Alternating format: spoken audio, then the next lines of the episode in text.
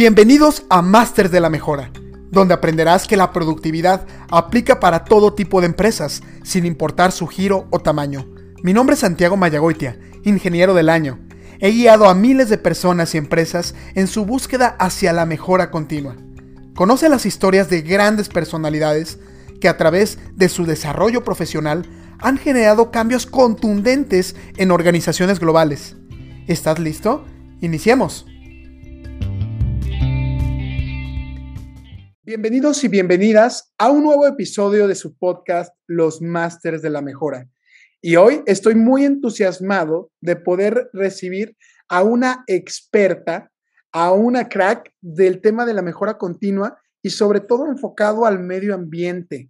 Su nombre es Ana Scarlett Ramírez Pulido. Scarlett, un gusto saludarte y muchas gracias por estar aquí con nosotros el día de hoy.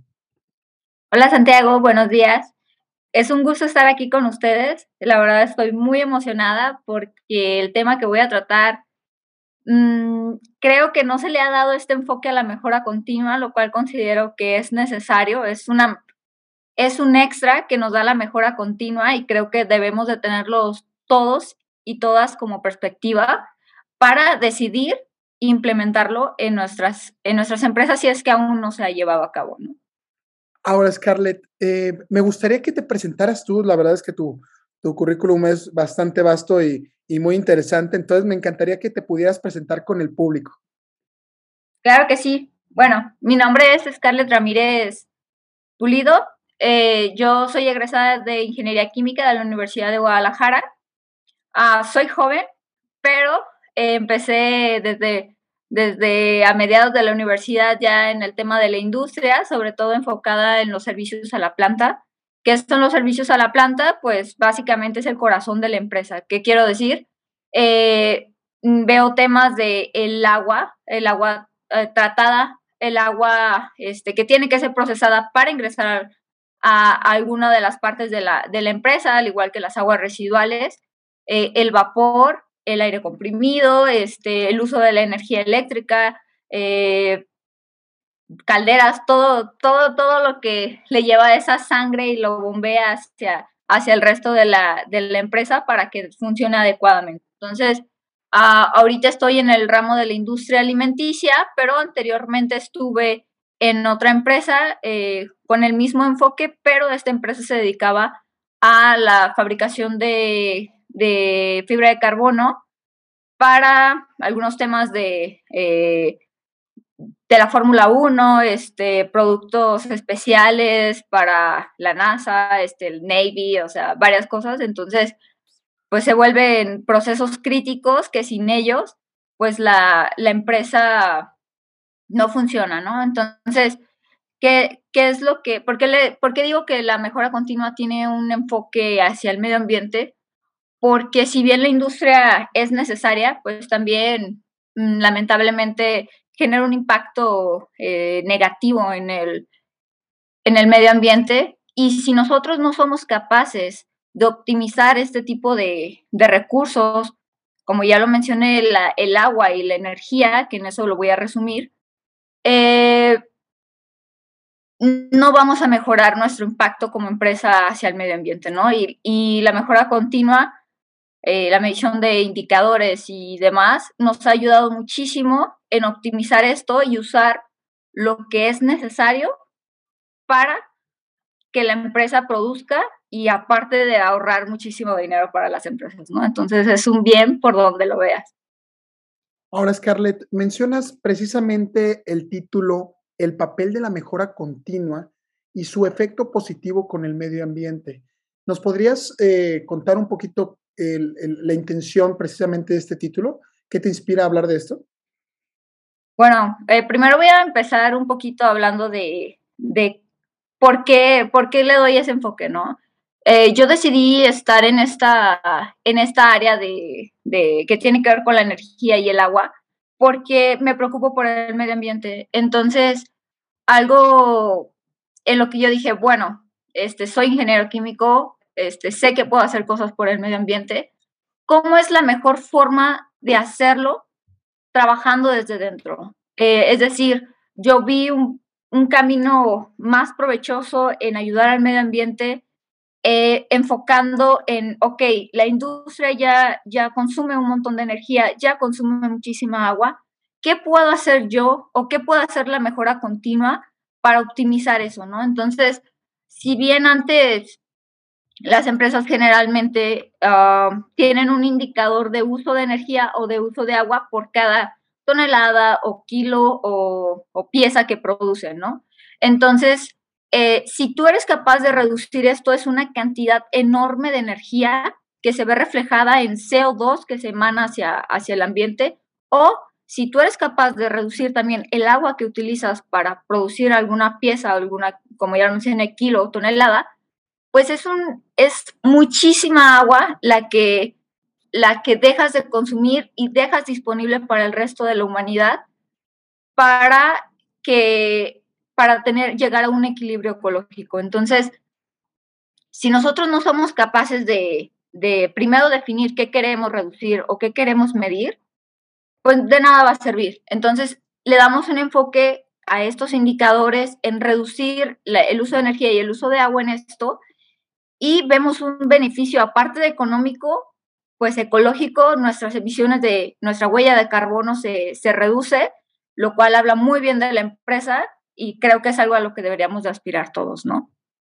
Ahora, Scarlett, hablabas de estos indicadores y que medían sobre todo el tema del uso energético y el agua.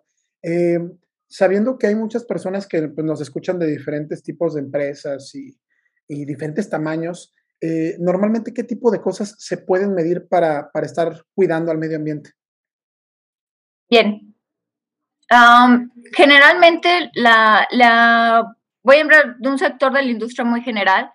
Eh, la mayoría de las industrias tenemos eh, calderas o tenemos este, generadores de energía eléctrica, ya sea por medio de, gases o una turbina de gas que le llaman, o una, una turbina este, que utiliza vapor.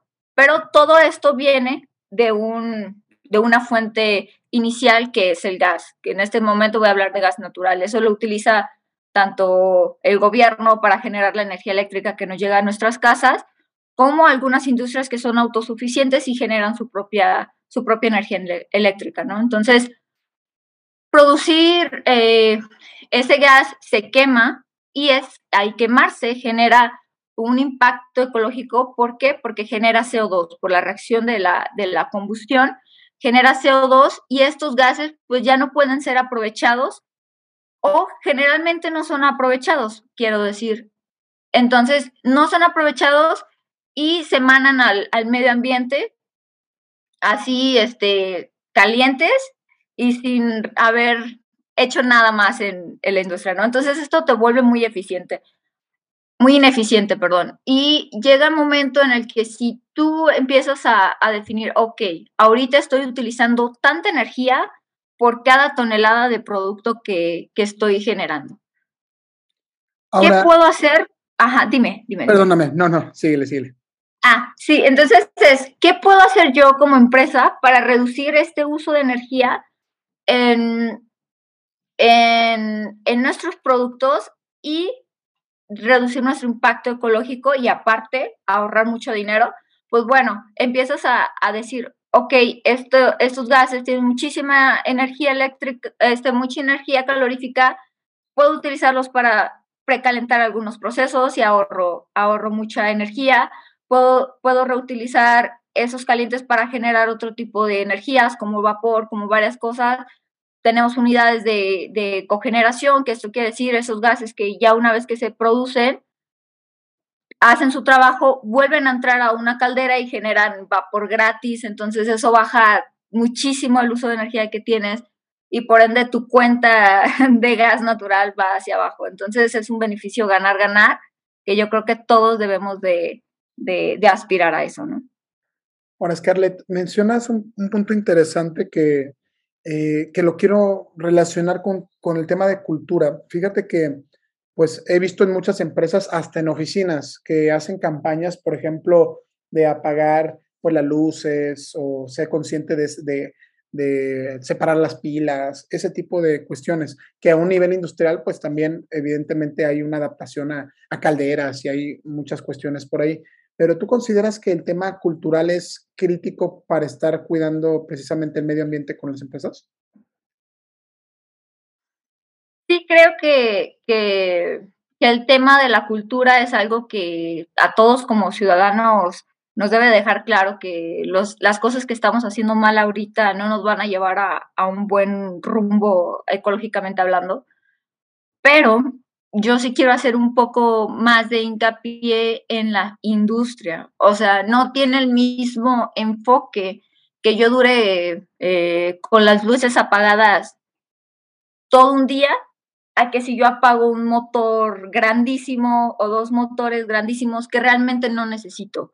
O, que yo, yo estos gases que, que mencionaba los, los reutilice, eso el impacto, eh, si lo ponemos en una escala, tiene el mismo efecto que si yo haya dejado posiblemente todo el año las luces apagadas de la oficina, ¿no? Entonces, es un impacto grandísimo el, meternos a esta área que a veces no nos metemos y, vemos que no es, que decimos, ah, sí, pues eso se gasta de energía y ya, ¿no? Pero no, la, verdad es que este enfoque de, de aprovechamiento energético va cada vez más hacia arriba, lo hemos visto en otros países, en otras industrias que, que han, eh, han adoptado energías limpias, como lo son la, la generación de energía eléctrica por medio de, de, paneles solares o energía eólica. Entonces, ellos ya están viendo que eso es mucho más eficiente. ¿Por qué? Porque no están generando un impacto ecológico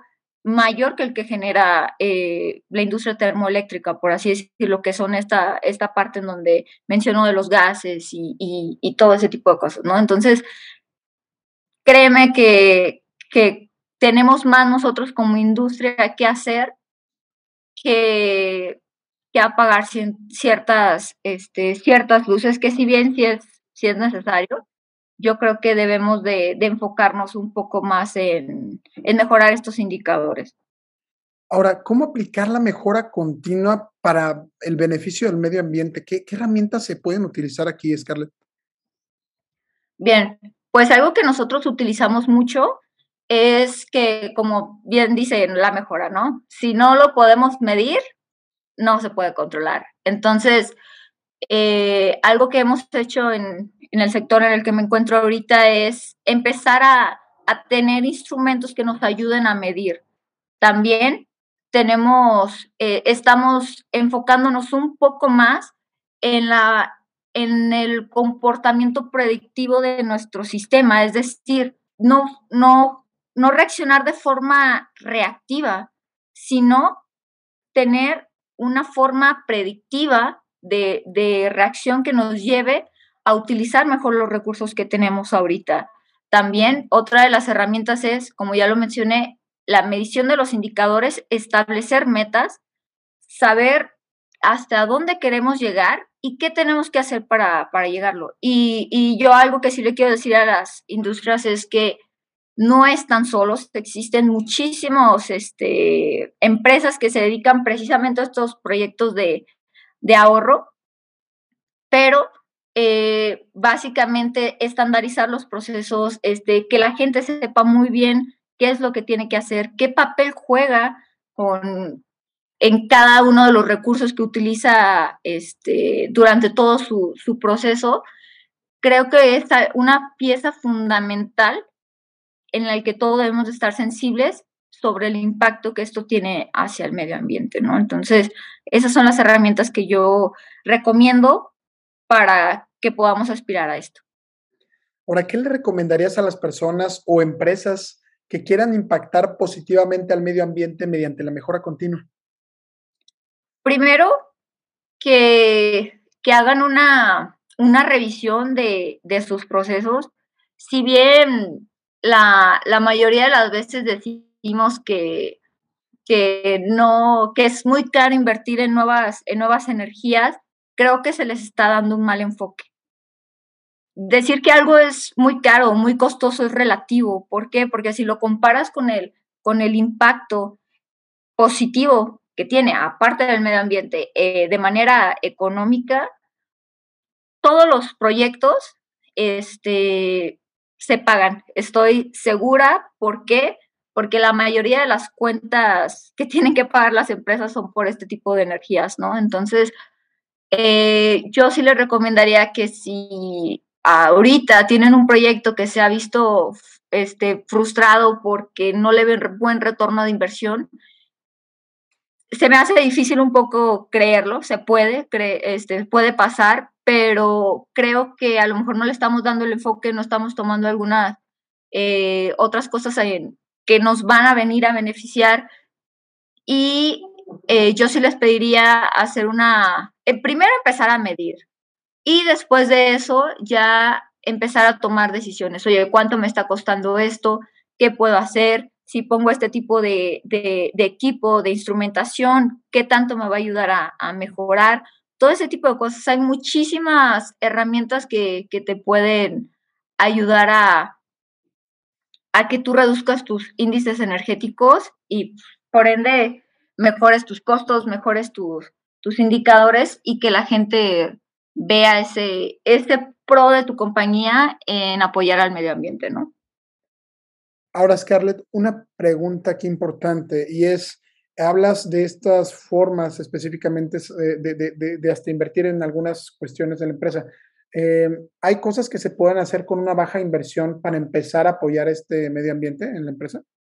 Sí, claro, hay muchísimas cosas que, se pueden hacer. Una de ellas es identificar tus, tus fugas o tus, eh, vamos a llamarlas así, fugas de energía. Es decir, muchas veces nosotros utilizamos energía, pero ni siquiera tenemos un sistema de aislamiento que lo que hace es ah, emanar toda esa energía hacia el medio ambiente donde se pierde de manera inmediata, ¿no? Entonces, aislar tuberías que llevan eh, vapor, agua caliente y demás hacia tu proceso, es un beneficio de no mucha inversión y que tiene un beneficio eh, enorme económicamente. Otra cosa que tampoco es muy costosa, que también se puede hacer, es que todos los sistemas de, vapor o de agua caliente deben de tener sistemas que le llaman eh, trampeo de vapor o, cuidado de retorno de, de condensados y demás, eso simplemente con monitorear que unos aparatitos que se llaman trampas de vapor trabajen de manera adecuada, que no son nada costosos, con eso ahorras el del 10 al 5% de la energía que tú tienes en tu, en tu empresa, ¿no? Entonces es, son muchas cositas, pero que si no las identificamos, que si no sabemos que estamos teniendo estas pérdidas, no, no vamos a poder hacer. O hay unas cosas que simplemente cerrar hasta una válvula o hacer cosas muy sencillas que dependen de, que una persona lo haga y tienes que invertir cero pesos, ¿no? Yo que recomendaría y que tampoco tiene costo, eh, hacer una, una introspectiva en la, en la empresa y ver dónde se está fugando este tipo de, recursos. Scarlett, ¿cómo, ¿cómo, podríamos, por ejemplo, y, esta, esta cuestión de la introspectiva, el motivar a que las personas eh, se quiten o retienen la, ceguera del taller y empiecen precisamente a detectar las oportunidades para, para, para, visualizar estas, ese tipo de fugas.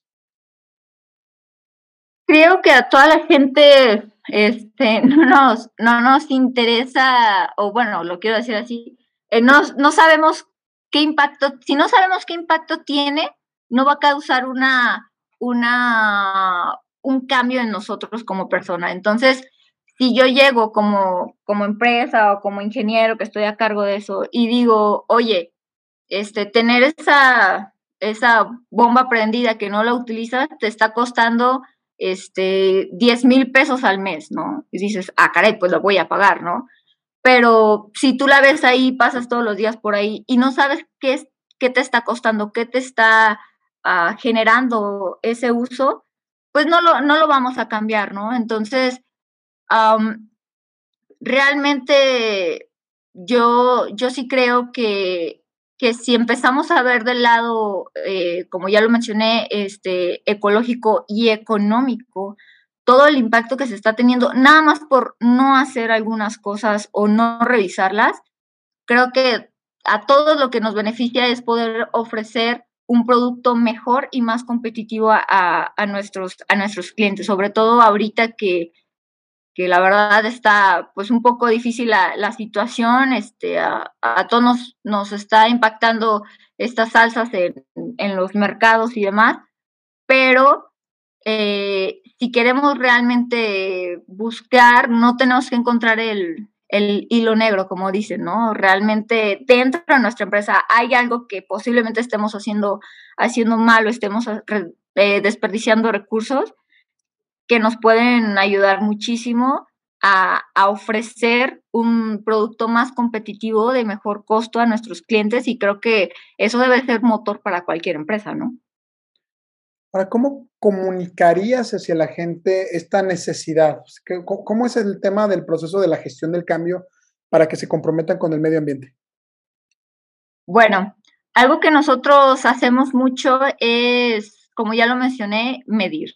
Yo eh, o de mis compañeros, cada que queremos hacer un proyecto nuevo, tenemos que decir qué pasa si no lo hago o qué beneficios voy a tener, ¿no? Entonces, si yo solo digo, eh, quiero, quiero poner un aislamiento en este pedazo de tubería, ok, ¿para qué? Ok, eh, le voy a decir a mi jefe, te ahorro más de, más de mil pesos a la semana.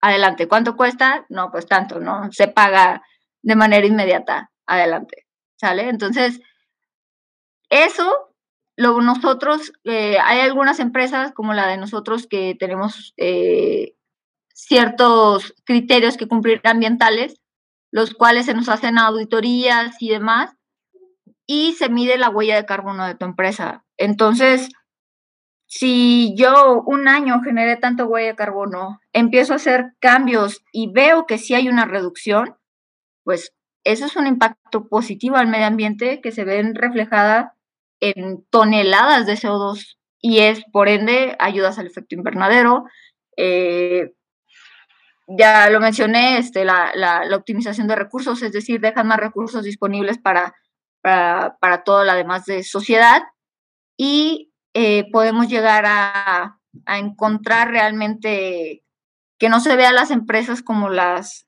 peores enemigas del medio ambiente. ¿Cómo relacionamos esto con, con la forma de, de, tener un compromiso social también con la, con la comunidad, Scarlett. O sea, ¿cómo, ¿cómo puede el medio ambiente no solamente cuidar los ahorros, sino también generar pues esta, eh, este impacto social en la, en la comunidad? Bien, existe una certificación que se llama Empresa Socialmente Responsable, en la que es de manera voluntaria. Ahorita no, no está eh, como tal no se te exige, pero es un muy buen gesto porque esta, este sector de empresa socialmente responsable realmente mide todos y cada uno de estos aprovechamientos y energías de los que estoy mencionando, ¿no? Entonces, eso, si yo me siento más cómoda de comprar como consumidor a una empresa que es socialmente responsable porque sé que está haciendo cosas para, para mejora del medio ambiente, para, por la sociedad, porque también incluye hacer cosas por la sociedad, es decir, ah, vemos algunas empresas que se van a limpiar playas o, que siembran árboles o, que hacen cosas positivas y, se vuelve un hábito y una cultura dentro de la empresa y, todos dentro queremos ayudar al medio ambiente y, y se torna súper padre, ¿no? Entonces, creo que si bien es voluntario, todos deberíamos de, adoptar este tipo de cosas y si bien queremos o no la certificación, pues de todas formas podemos, sabemos que haciendo este tipo de, actividades vamos a apoyar a la sociedad y por ende es un plus que le damos a, nuestro producto y es un plus que le damos a la sociedad. Entonces, ahorita está muy, muy de moda todos estos productos que sean este, libre de crueldad animal, este, veganos o que, o que no sean productos que dañen el medio ambiente o que lo dañen lo menos posible, ¿no? Entonces creo que es un atractivo grandísimo y que es un nuevo mercado que se está abriendo y que nos generaría muchas oportunidades hacia nosotros. Esa confianza que se le da a las personas de, le podríamos decir coloquialmente que la empresa se ponga la camiseta con la sociedad y demás.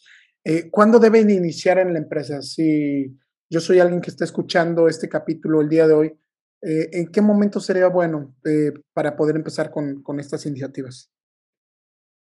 Yo creo que siempre es buen momento para empezar. esperemos no hacerlo demasiado tarde o que todas las empresas lo empiecen a, a, realizar demasiado tarde cuando ya estemos en una crisis ecológica mayor, pero podemos empezar en, en cualquier momento. Lo único, eh, como todo, ¿no? Este, hay que, hay que tener muy en claro todos los beneficios que esto va a traer a la empresa y a la sociedad a su alrededor y que es algo muy, muy bien visto por, incluso por las autoridades. Entonces, yo recomendaría que si tienen este impulso y estas ganas de, de, hacer, este, hacer este cambio y este mood ecológico en su empresa, que comiencen con analizar qué es lo que pueden hacer mejor, que no cause un gran impacto económico de, de entrada y que poco a poco vayan aumentando esta cultura y cada vez ellos mismos van a, van a empezar a hacerlo ya de manera autónoma, ya este, se vuelve una cultura y, y se vuelve muy padre. Excelente, Scarlett. Ahora, ¿alguna última recomendación o invitación al público que te escucha? Bueno, pues uh, de mi parte yo les, les agradezco muchísimo. Espero que a, a la gente que está escuchando esto uh, pues realmente los, los lleve a, a, un, a un camino este, de apoyo al medio, al medio ambiente y que sea una, un, un, cambio de aquí hacia el día de mañana, ¿no? Que, que todos enfoquemos la, nuestra visión de las empresas en algo que vaya en pro del medio ambiente y por ende eso, como ya lo mencioné, va a ser que cada uno de nosotros tengamos incluso un beneficio económico en, nuestra empresa, ¿no? Entonces, para mí es, uh, inténtenlo, este, rodeense de la gente adecuada para hacerlo y créanme que les va a ir muy bien. Eso es lo único que yo les, que yo les recomendaría. Bueno, pues muchísimas gracias, Scarlett, por esta participación y de verdad muchas gracias por estar con nosotros el día de hoy. No, pues un gusto y Gracias por haberme invitado, estoy a la orden. Muchísimas gracias, Scarlett, y muchas gracias a todos por habernos sintonizado el día de hoy en su capítulo eh, hablado en esta, en, esta parte por viva voz de Scarlett, hablando específicamente del papel de la mejora continua y su efecto positivo con el medio ambiente. Muchas gracias y los invitamos a continuar escuchándonos en su podcast Los Masters de la Mejora. Hasta luego.